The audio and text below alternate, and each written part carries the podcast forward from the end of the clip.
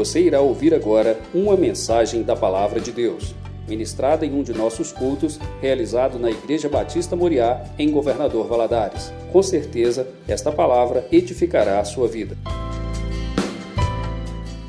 Por favor, abra sua Bíblia aí. 1 Samuel capítulo 1. Eu gostaria de te convidar a ficar de pé para, em reverência, lermos essa santa palavra. 1 Samuel capítulo 1.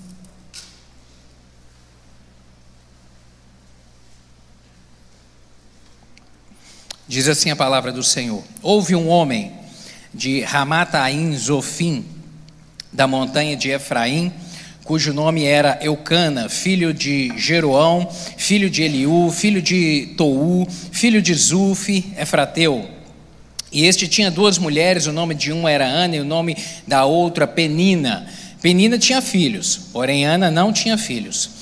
Subia, pois, este homem da sua cidade de ano em ano a adorar e a sacrificar ao Senhor dos Exércitos em Siló. E estavam ali os sacerdotes em Siló. E estavam ali os sacerdotes do Senhor, Ofne e Finéias, os dois filhos de Eli. E sucedeu que no dia em que Eucana sacrificava, dava ele porções do sacrifício a Penina, sua mulher, e a todos os seus filhos e a todas as suas filhas. Porém, Ana dava uma parte excelente, porquanto ele amava Ana. Porém, o Senhor lhe tinha cerrado a madre, e a sua competidora excessivamente a irritava para a embravecer, porquanto o Senhor lhe tinha cerrado a madre. E assim o fazia ele de ano em ano, quando ela subia à casa do Senhor, assim a outra a irritava, pelo que chorava e não comia. Então Ana, então Eucana, seu marido, lhe disse: Ana, por que choras? E por que não comes? E por que está mal o teu coração? Não te sou eu melhor do que dez filhos? Então Ana levantou depois que comeram e beberam em Siló, e Eli, o sacerdote, estava sentado numa cadeira junto ao pilar do templo do Senhor. Ela, pois, com amargura de alma, orou ao Senhor e chorou abundantemente, e votou um voto, dizendo: Senhor dos exércitos, se benignamente atentares para a aflição da tua serva, e de mim te lembrares, e da tua serva te não esqueceres, mas a tua serva deres um filho, varão, ao Senhor, o darei por todos os dias da sua vida, e sobre a sua cabeça não passará navalha. Verso 17. Então respondeu Eli e disse: Vai em paz, e o Deus de Israel te conceda a tua petição que lhe pediste. E disse ela: Ache a tua serva graça em teus olhos. Assim a mulher se foi pelo seu caminho e comeu, e o seu semblante já não era triste. E levantaram-se de madrugada e adoraram perante o Senhor, e voltaram e vieram à sua casa a Ramá. Eucana conheceu a Ana, sua mulher, e o Senhor se lembrou dela.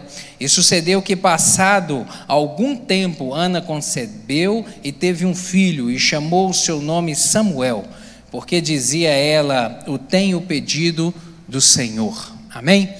Vamos orar? Vamos pedir ao Espírito Santo que aplique essa palavra ao nosso coração. Pai, te damos graças pelo privilégio de estarmos aqui na tua casa mais uma vez. Muito obrigado por isso. E em volta da tua palavra agora, lhe rogamos uma porção, Espírito Santo de Deus, lhe, lhe rogamos uma porção de entendimento. Abra nossa mente nessa hora para compreendermos a palavra do Senhor. E mais que isso, Pai, eu lhe peço que o Senhor possa, ó Deus, falar de uma maneira pessoal e individual ao coração de cada um dos meus irmãos aqui conosco nessa noite. Fala conosco, Espírito Santo de Deus. E eu lhe rogo sobre mim graça do Senhor para transmitir essa mensagem. Eu dependo de Ti inteiramente. Fala conosco, é o que eu lhe rogo em nome de Jesus. E lhe peço, Deus, que o Senhor faça cessar toda e qualquer voz contrária do inimigo aqui nessa noite. Em nome de Jesus.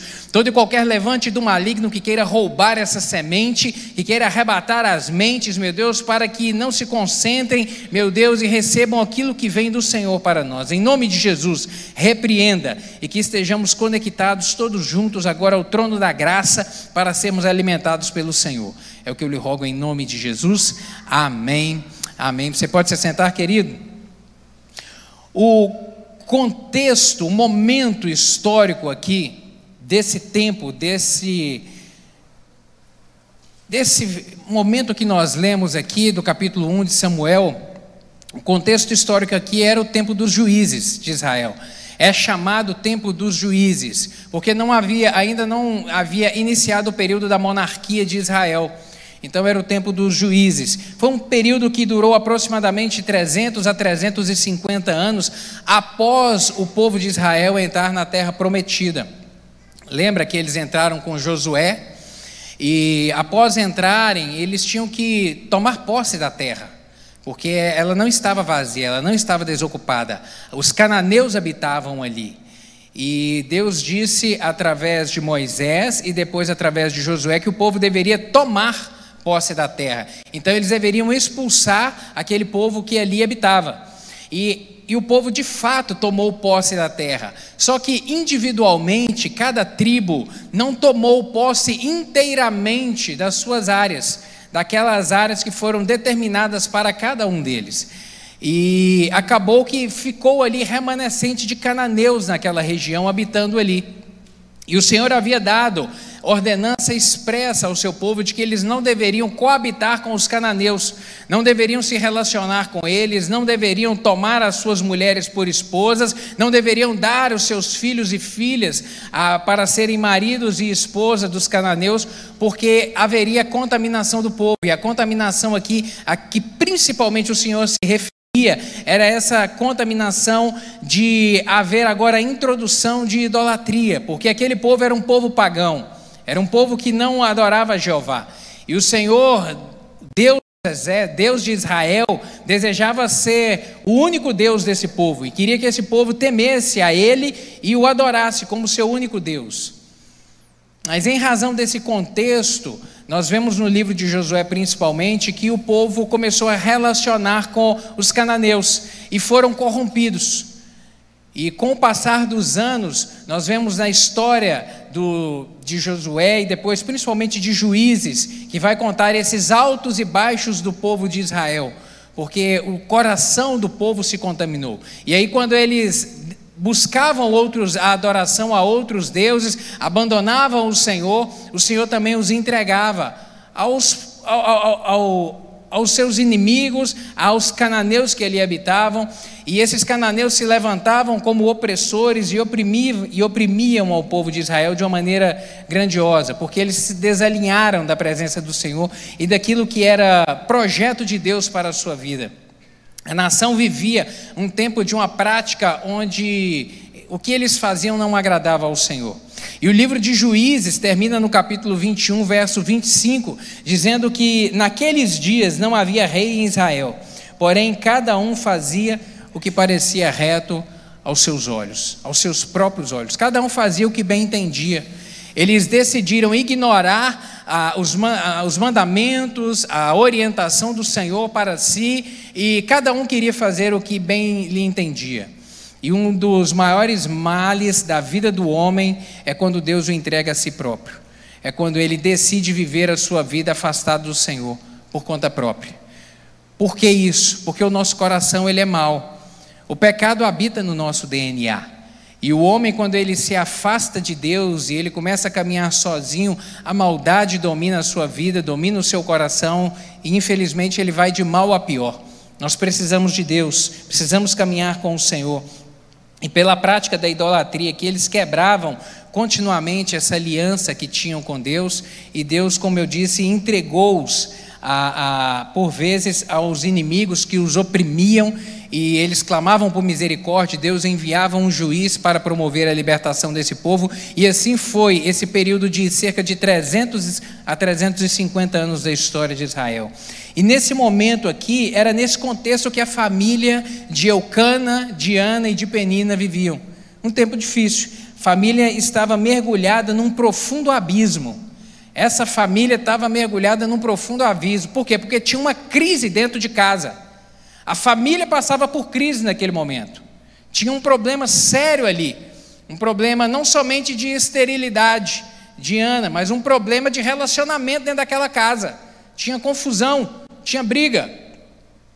E do lado externo e do lado de fora havia uma nação mergulhada é, em um afastamento do Senhor, mergulhada em idolatria, é, onde até mesmo os sacerdotes estavam corrompidos, porque nós lemos aqui, fez referência aos sacerdotes Ofni e Finéias, e o texto, a, a continuação aqui do livro de 1 Samuel, vai dizer que esses homens que eram que deveriam levar o povo a se aproximarem do Senhor, a apresentarem esse povo a Deus, a serem canal de bênção na vida desse povo, eram os primeiros a pecarem.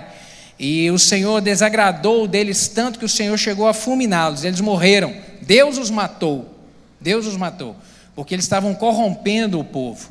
Então era por isso dá para a gente ver o tamanho da, do, do da dificuldade moral e espiritual, da decadência moral e espiritual que Israel vivia nesse momento. E a família de Eucana, Penina e Ana estava dentro desse contexto. Realmente era um profundo abismo que essa família enfrentava aqui nesse momento. Eucana, Penina e Ana estavam enfrentando um típico problema sem solução. Essa casa estava enfrentando um problema que não tinha solução, não tinha. Sabe, Penina, ela estava se valendo da bênção de Deus para humilhar Ana. Porque a maternidade é uma bênção, a gente tem que convir, é uma bênção maravilhosa de Deus, gerar filhos, ter filhos, filhos saudáveis, isso é uma bênção extraordinária de Deus. Mas ela não estava administrando bem a bênção dela, ela estava usando a bênção para o mal, Estava usando aquilo que Deus a abençoou para causar tormento na vida de outro, de uma maneira errada. E Ana tornou-se uma pessoa atribulada de espírito. Ela era estéreo, como nós lemos, e isso estava trazendo uma, uma angústia muito grande para o seu coração, para a sua alma, e, e, e um tormento, preocupação, desgosto de vida.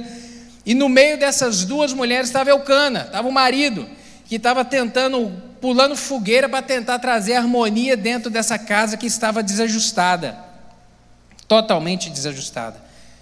E ele não conseguia resolver esse problema, porque esse problema era insolúvel. Ele provia Penina de tudo que ela precisava e os filhos dela precisavam. Do outro lado, ele provia Ana de uma maneira dobrada. E ele ainda tentava cercá-la emocionalmente, dizendo para ela: Olha, Ana, eu procuro ser o melhor marido para você, Procuro te valer como dez filhos, como se fosse possível substituir isso, mas ele é, isso mostra o carinho e o amor dele, a vontade de supri-la emocionalmente. Mas ainda assim o problema não se resolvia. Não se resolvia. Nessa família, cada um se virava como podia.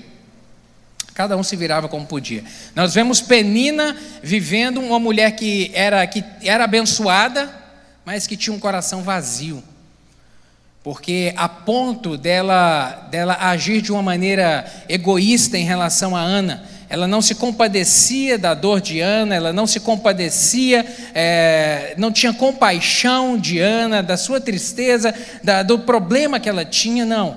Ao contrário, ela usava algo que ela tinha de bênção de Deus na sua vida para perseguir, para magoar. Isso mostra um coração vazio, isso mostra egoísmo, isso revela uma mulher que, que, que, tinham, que, que realmente não tinha sentido as coisas na vida dela. E ser e, e ter a bênção, sem o Deus da bênção, a vida se torna sem sentido. Ter coisas, por mais coisas deliciosas que Deus possa nos dar nessa vida, mas sem termos o Deus que concede todas essas coisas, as, as coisas perdem sentido. E nós vemos isso na vida de Penina. De outro lado, aqui, nós vemos Ana extremamente em um contexto difícil de amargura, de perturbação. Cada um vivia do jeito que podia. Vemos Eucana, como eu disse, pulando fogueira para tentar trazer harmonia dentro dessa casa, que não tinha jeito, que não tinha jeito. Deixa eu lhe perguntar uma coisa: qual é o problema que tem mais provocado dor na sua casa hoje? Qual é o problema que tem mais provocado dor na sua casa? Na sua família, no seu coração, que tem trazido preocupação, que tem inquietado o seu coração? Qual, qual que é? Qual que é? Como é que a sua família tem encarado isso? Como que vocês têm olhado para os, os dilemas e os problemas da casa de vocês e, e, e como vocês têm tratado isso dentro, lá dentro da casa? Como? A maneira como vocês têm tratado isso é, é, mostra um horizonte positivo de solução? Ou tem gerado um contexto como na casa de Eucana? Um contexto de confusão, um contexto de briga, um contexto de desarmonia, de desentendimento, de falta de misericórdia, de amor, de compaixão? Como que a sua casa tem enfrentado os dilemas? Como? Como? Como que ela tem enfrentado as impossibilidades? Essa família aqui estava diante de algumas impossibilidades. Eucana via diante de si impossibilidades de uma esposa estéril e de outro lado, e, e, e nos relacionamentos, confusão, impossibilidades. Essa família vivia isso. Mas eu quero te dizer nessa noite que eu não sei como está a sua casa. De repente pode haver algumas impossibilidades lá. Mas eu quero te dizer que é possível é possível as impossibilidades serem transformadas em bênção. É possível isso, porque o nosso Deus é um Deus de graça, é um Deus de bondade, é um Deus de amor, é um Deus de compaixão, é um Deus de misericórdia. É possível transformar as impossibilidades em bênção. E nós vemos aqui é, o, o desenrolar dessa história extraordinária extraordinária, onde as impossibilidades são transformadas em bênção, em bênçãos de uma maneira superabundante, superabundante. Ana, que aqui era a personagem que mais sofria, ela descobre a saída para o caos que ela estava vivendo, que é o caminho da entrega. O caminho da entrega, eu quero que você guarde isso no seu coração. O caminho da entrega. Esse, esse não é o caminho mais fácil. Não é. Mas às vezes ele é o único caminho. E ele é o caminho que vai trazer vitória, é o caminho realmente da entrega. Todos os outros aqui já vi, todas as outras possibilidades já haviam sido esgotadas por essa família. Todas, realmente Eucana já devia ter tentado de tudo. Eu imagino que e ele sabia dessa confusão dentro de casa, com toda certeza ele já deve ter feito inúmeras reuniões familiares para poder discutir aquela situação e dizer, gente, a gente tem que viver bem. Gente, a gente tem que ajustar as coisas. Penina, segura a onda. Segura aí. Você está vendo o sofrimento de Ana? Me ajuda, a gente tem que ter harmonia dentro dessa casa. Certamente deve ter tentado de tudo, mas não funcionou. Não tinha jeito. Eu, Ana vivia em um dilema interior terrível e sofrendo sozinha mesmo acompanhada do marido, mas sofrendo nos momentos de, de solidão, nos momentos em que estava sozinha, e isso a perturbava de uma maneira grandiosa. Ela precisava de um milagre. E o milagre passou pelo caminho da entrega, o caminho da entrega. Esse é o caminho escolhido por aqueles que verdadeiramente consagram sua vida ao Senhor, por aqueles que confiam em Deus. É a opção de quem já de repente desistiu de si mesmo, de quem decidiu realmente é, crucificar o seu eu, entregar-se totalmente ao Senhor e confiar e ter fé que Deus tem poder para transformar, que Deus tem poder para operar o extraordinário. Entregar é um ato de fé, sem dúvida nenhuma. Entrega é um ato de fé. Você lembra de Abraão entregando seu filho ao Senhor? Você lembra? Entrega é um ato de fé. Abraão cria no seu coração de que ao levar o seu filho Isaque e a, a oferecê-lo ao Senhor em sacrifício, ele cria que Deus ia fazer um milagre, que Deus ia mudar, que Deus havia dado uma promessa de que a sua descendência seria grande na terra, que os, da sua geração muitos cresceriam, que a sua geração seria como as estrelas do céu, como a areia do mar. Então ele sabia que Deus faria alguma coisa para mudar aquela situação. Mas é um ato de fé. A entrega é um ato de fé. E aqui o entregar tem dois aspectos que eu quero chamar a sua atenção para esses dois. O primeiro deles aqui é entregar o problema a Deus em oração, que significa trazê-lo ao Senhor e realmente trazê-lo, mas não apenas para apresentar o seu problema a Deus e depois colocá-lo no embornal e levá-lo para casa. Não. É realmente trazer e entregar. Entregar ao Senhor. Nós vemos que foi isso que Ana fez. Ela entregou esse problema de fato na mão do Senhor. Ela apresentou ao Senhor e deixou ele lá. E a palavra do Senhor vem nos orientar e nos mostrar que essa deve ser a nossa postura, de realmente entrega ao Senhor daquilo que tem sido uma pedra de tropeço nas nossas vidas. Filipenses capítulo 4, versos 6 e 7. O apóstolo Paulo vai dizer o seguinte: não, esteja, não estejais inquietos por coisa alguma, antes as vossas petições sejam em tudo conhecidas diante de Deus, pela oração e súplica, com ações de graças. E a paz de Deus, que excede a todo entendimento, guardará os vossos corações e os vossos pensamentos em Cristo Jesus. O que, que o apóstolo vem dizer aqui? Tudo aquilo que estiver angustiando, tudo aquilo que estiver preocupando, tudo aquilo que estiver trazendo ansiedade, traga, traga, entregue ao Senhor, entregue em oração, apresente para Ele, ponha nas mãos dEle, ponha nas mãos, entregue de fato. E a consequência disso, você sabe qual que vai ser? É a continuação do versículo, ele diz: E a paz de Deus, a paz de Deus, ela vai inundar o seu coração, ela vai aquietar a sua alma. E a paz, ela só é possível habitar e entrar quando há essa entrega, quando há essa entrega do problema. E a paz de Deus, que excede a todo entendimento. Por isso que é possível o cristão, mesmo em meio a tempos de tormenta, ter paz. Deitar a sua cabeça e dormir, crendo que o Senhor é o Deus que sustenta a sua vida, é o Deus que provê tudo aquilo que ele precisa.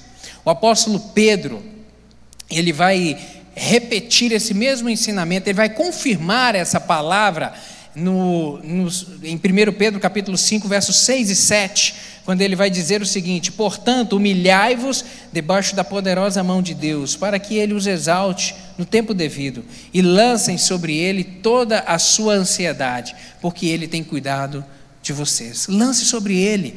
Lançar significa realmente despojar, significa tirar de si. Isso é lançar. Isso é lançar, entregar realmente ao Senhor, porque Ele tem cuidado, porque Ele é o Deus que cuida, Ele é o Deus que realmente guarda, que provê. Então, o primeiro aspecto da entrega é esse. Mas eu quero chamar a sua atenção para um segundo aspecto da entrega, que significa entregar a bênção a Deus como prova de que Ele é mais importante do que a própria bênção. E foi isso que Ana fez. Ela entregou. Ela entregou não somente o seu problema ao Senhor, mas ela entregou a solução do problema a Deus como oferta. Ela entregou a solução, ela entregou a bênção ao Senhor, dizendo: Deus, o Senhor é mais importante do que a bênção. É isso que significa. O Senhor é mais importante. Ter o Senhor e a presença do Senhor é muito importante para mim. É melhor do que a bênção em si. Ela desejava o filho, desejava demais da conta desejava demais da conta. Mas ela vem dizer: Deus, eu entrego, eu devolvo ele ao Senhor. Sabe, querido, o que eu aprendo com isso? Que aquilo que você deseja da parte de Deus, utilize para que o reino dele cresça e o nome dele seja honrado na sua vida. Isso significa entregar ao Senhor. Sabe, o que você deseja da parte de Deus? Você precisa de uma cura? Você está clamando do Senhor uma cura? Você precisa que Ele restaure a sua saúde? Entrega isso ao Senhor. Entregue a sua saúde ao Senhor. Sabe, assuma o um compromisso com Deus para dizer: Senhor, eu entrego a minha saúde já antes de recebê-la ao Senhor, porque quando eu receber essa bênção da parte do Senhor, Deus, eu me comprometo a buscar mais a face do Senhor, ainda mais, eu me comprometo a investir ainda mais o meu tempo no reino do Senhor, no serviço do Senhor.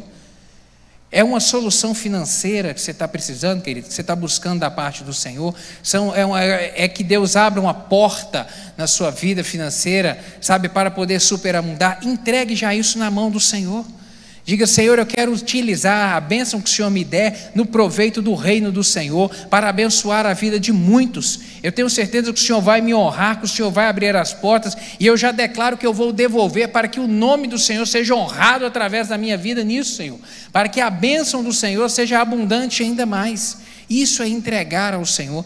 Ana fez isso. Ana fez isso. Então, esses dois aspectos da entrega nós vemos aqui.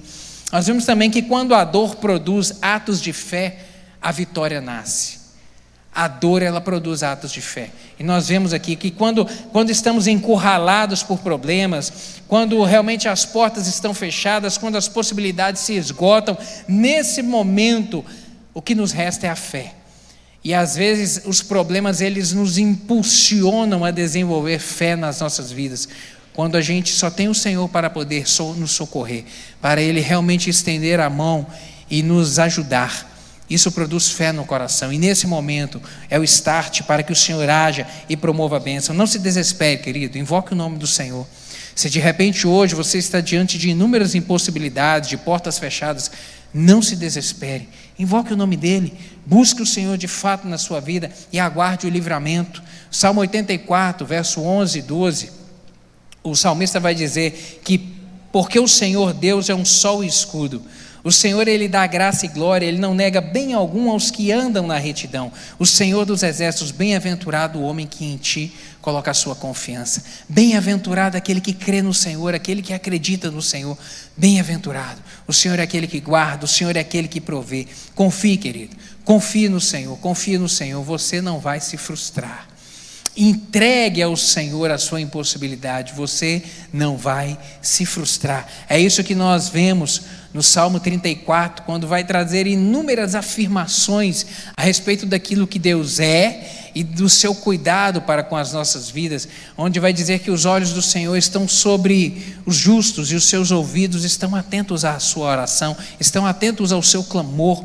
Vai dizer que os justos clamam e o Senhor os li, e o Senhor o livra de todas as suas angústias, que podemos realmente invocar o nome do Senhor, que diz no verso 18 que perto está o Senhor de todos os que o invocam, de todos os que o invocam em verdade, de coração, os contritos de coração, que perto está o Senhor de todos os que ele que invocam e estão contritos de coração. Vai dizer que muitas são as aflições dos justos, mas que o Senhor o livra de todas. Experimente entregar, querido. Experimente entregar hoje essa impossibilidade perante o Senhor. Experimente realmente clamar com fé e crer que a vitória virá, porque o nosso Deus é Deus de bondade, é Deus de misericórdia. Eu vou repetir, você vai se surpreender. Porque Deus ele nos surpreende, como ele fez aqui na vida de Ana, quando ela entrega. E, e a grande transformação que aconteceu dentro dessa família a entrega produz, produziu transformação na vida dela de uma maneira muito manifesta. O verso 18, volta os seus olhos aí. Capítulo 1, verso 18 diz o seguinte: E disse ela: Acha a tua serva graça em teus olhos. Assim a mulher se foi pelo seu caminho e comeu, e o seu semblante já não era triste. Depois dessa entrega, até o semblante dela mudou. A paz do Senhor penetrou no coração dela de uma maneira tão grande que até o seu semblante mudou. E tudo aquilo foi mudado na sua vida. Ela havia lançado sobre o Senhor a sua ansiedade, agora o problema já não estava mais com ela. O problema já estava nas mãos do Senhor, e Ele é o Deus que cuida, Ele é o Deus que age.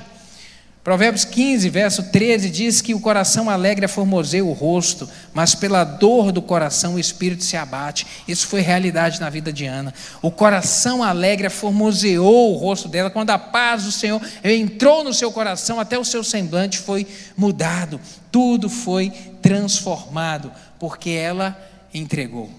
A entrega a Deus resulta em milagre, e milagre de uma maneira superabundante, nós vemos isso aqui.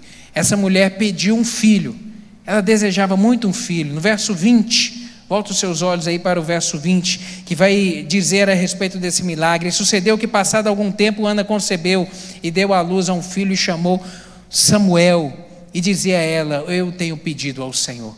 O milagre chegou.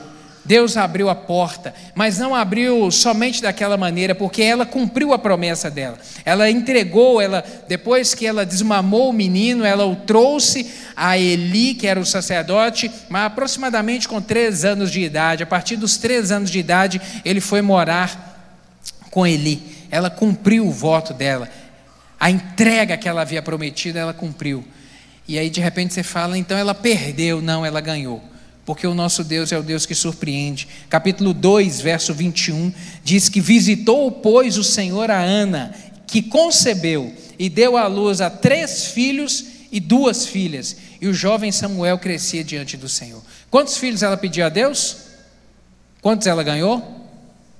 Porque Deus faz muito mais do que pedimos ou pensamos, porque ela entregou de fato na mão do Senhor, ela sabia que Deus era melhor do que a benção. Deus era melhor do que a bênção. E Deus viu a sinceridade do coração dela. E abençoou de uma maneira excelente. Efésios capítulo 3, verso 20 diz isso: Ora, aquele que é poderoso para fazer infinitamente mais do que tudo quanto pedimos ou pensamos, conforme o seu poder que em nós opera, a ele seja a glória na igreja em Cristo Jesus por todas as gerações, para todos sempre. Amém. Porque Deus é Deus que faz abundantemente mais tudo que podemos pensar ou imaginar. Amém, queridos. Eu vejo aqui, para eu encerrar, o que, que a gente aprende com essas atitudes de Ana? Primeiro, que essa atitude dela converteu a sua amargura em alegria. A amargura, a tristeza da vida dela foi transformada em alegria. E as suas atitudes levaram-na aqui a uma situação de deixar de ser estéreo para ser mãe de muitos filhos, para ser mãe de filhos de filhos, sabe? Porque Deus agiu, porque Deus operou, transformou e não somente mãe de filhos, mãe de um filho muito especial, porque Samuel foi um dos principais personagens da história de Israel. Esse homem se transformou num grande profeta do Senhor e marcou a sua geração. Isso tudo por um ato de entrega porque ela confiou no Senhor. Aplique isso na sua vida. Em nome de Jesus, aplique esses princípios na sua vida e creia, porque o Deus de milagre está aqui nessa noite. Venha, entregue ao Senhor e creia no milagre na sua vida. Amém? Eu quero orar contigo. Vamos colocar de pé? Eu quero orar com você.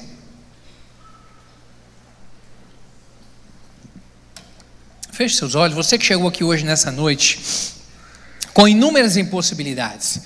Você que chegou nessa noite com portas fechadas, você que chegou aqui nessa noite de repente com uma situação igual a Diana, amargurado de espírito, amargurado da alma, se essa palavra falou contigo, coloca a mão no seu coração, eu quero orar com o Senhor, porque eu creio num Deus de milagre. Se você tem coisas hoje para poder entregar ao Senhor, coloque a mão no seu coração em nome de Jesus e já comece a entregar aí nessa hora a sua impossibilidade. Chame ela pelo nome, dê nome aos bois, entregue ela ao Senhor. Fala, Deus, eu estou entregando nessa hora e eu não quero levar comigo, Deus, eu quero deixar no altar do Senhor. Em nome de Jesus, essa impossibilidade vai ficar hoje no no altar do Senhor. Meu Deus, eu quero voltar para minha casa em paz, assim como Ana voltou. Em nome de Jesus, eu tomo posse da paz do teu espírito no meu coração e eu creio no milagre do Senhor na minha vida. Pai, obrigado pela palavra do Senhor. Obrigado por este exemplo de Ana. Meu Deus, que entregou, decidiu entregar ao Senhor a sua impossibilidade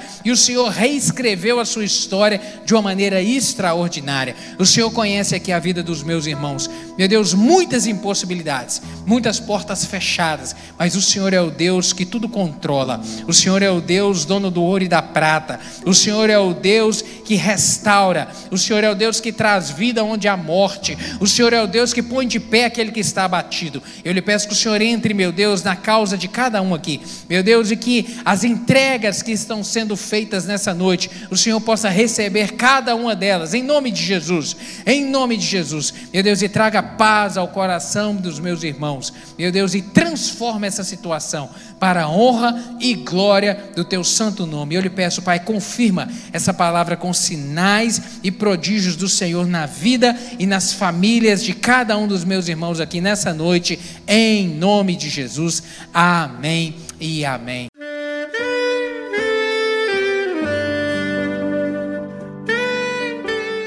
Querido amigo, Deus se interessa por você. Ele conhece as circunstâncias atuais da sua vida. Não hesite em buscá-lo. Em Jeremias 33, versículo 3, ele nos diz: Clama a mim e responder-te-ei, e anunciar-te-ei coisas grandes e ocultas que não sabes. Esperamos que a mensagem ouvida tenha falado ao seu coração e que você e sua família sejam abençoados pelo Senhor Jesus.